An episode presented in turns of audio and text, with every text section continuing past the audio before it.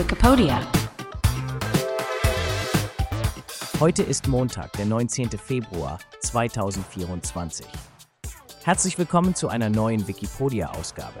Der heutige Beitrag basiert auf dem Wikipedia-Artikel Airbus A310. Wie immer wird der Podcast von einer KI generiert und vorgetragen.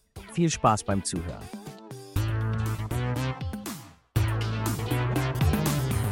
Luftgigant der 1980er, der Airbus A310. Hallo ihr Lieben, heute nehmen wir euch mit auf eine Reise in die Welt der Luftfahrt und erkunden gemeinsam den Airbus A310, ein Flugzeugmodell, das in der Geschichte der zivilen Luftfahrt eine bedeutende Rolle gespielt hat. Seid ihr bereit, mehr über dieses faszinierende Flugzeug zu erfahren? Dann schnallt euch an. Zunächst einmal, wisst ihr, wann der Airbus A310 zum ersten Mal in den Himmel stieg? Es war am 13. April 1983, eine Zeit, in der die Welt der Luftfahrt Innovationen und effizientere Fluggeräte brauchte. Der A310 ist das direkte Nachfolgemodell des A300, dem ersten Flugzeug von Airbus, und wurde als Antwort auf die Nachfrage nach einem kleineren, aber dennoch langstreckentauglichen Flugzeug entwickelt. Stellt euch vor, Ihr seid in den 80er Jahren und sucht ein Flugzeug, das nicht nur weniger Passagiere als die riesigen Jumbos befördern kann, sondern auch auf mittellangen Routen wirtschaftlich ist. Genau hier setzt der A310 an. Er bietet Platz für etwa 220 bis 250 Passagiere in einer typischen Zweiklassenkonfiguration und hat eine Reichweite von bis zu 9000 Kilometern. Damit ist er wie gemacht für Fluggesellschaften, die kleinere Netzwerke bedienen oder nicht immer ausgebuchte Flüge auf langen Distanzen haben. Nun, wer hat diesen Vogel denn gebaut?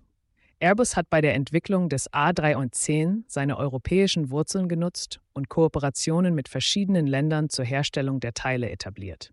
Die Endmontage fand dann in Toulouse, Frankreich statt, dem Geburtsort vieler Airbus-Modelle.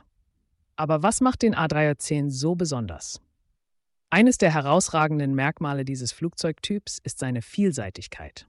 Es gab zwei Varianten des A310, die A310-200 und die A310-300.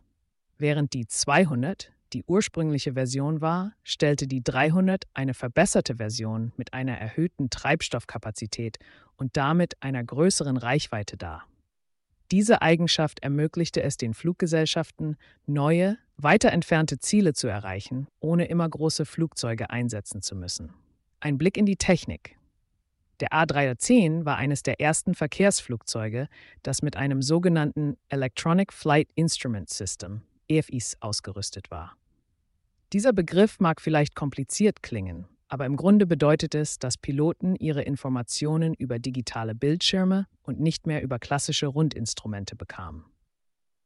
Das war damals eine echte Innovation und ein großer Schritt in Richtung moderner Cockpit-Technologien. Außerdem führte Airbus mit dem A310 das Konzept des gläsernen Cockpits ein, was einen weiteren Meilenstein in der Avionik darstellte.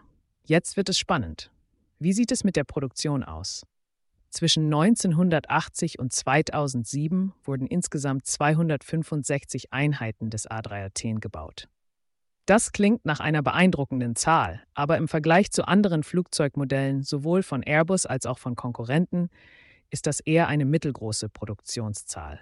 Dennoch hat der A310 seinen festen Platz in der Geschichte der Luftfahrt sicher. Und wofür kann man den A310 sonst noch nutzen, außer für Passagierflüge? Nun, einige A310 wurden zu Frachtflugzeugen umgebaut oder kamen in spezialisierten Rollen zum Einsatz, wie zum Beispiel als Militärtransporter oder Tankflugzeuge.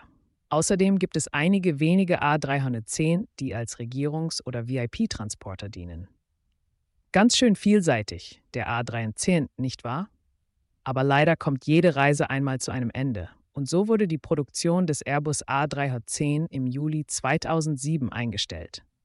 Wenngleich er nicht mehr hergestellt wird, fliegt der A310 auch heute noch an einigen Orten der Welt, auch wenn er allmählich von neueren und effizienteren Modellen abgelöst wird. Bevor wir unsere heutige Podcast-Episode beschließen, was meint ihr, was macht ein Flugzeugmodell wie den A310 so besonders, dass es über drei Jahrzehnte lang im Dienst bleiben kann?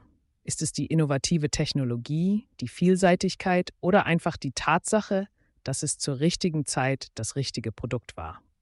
Die Geschichte des Airbus A310 ist ein faszinierender Teil der Luftfahrt und zeigt, wie sich Technologien, Bedürfnisse und Industrien im Laufe der Zeit verändern.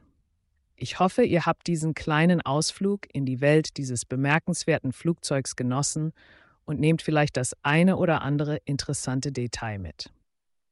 Damit verabschieden wir uns für heute und beim nächsten Mal geht es weiter mit spannenden Geschichten aus der Welt des Fliegens. Vielen Dank fürs Zuhören und bis zum nächsten Mal im Himmel der Technik. Das war der Wikipedia Podcast zum Artikel des Tages Airbus A310. Vielen Dank fürs Zuhören. Bis zum nächsten Mal.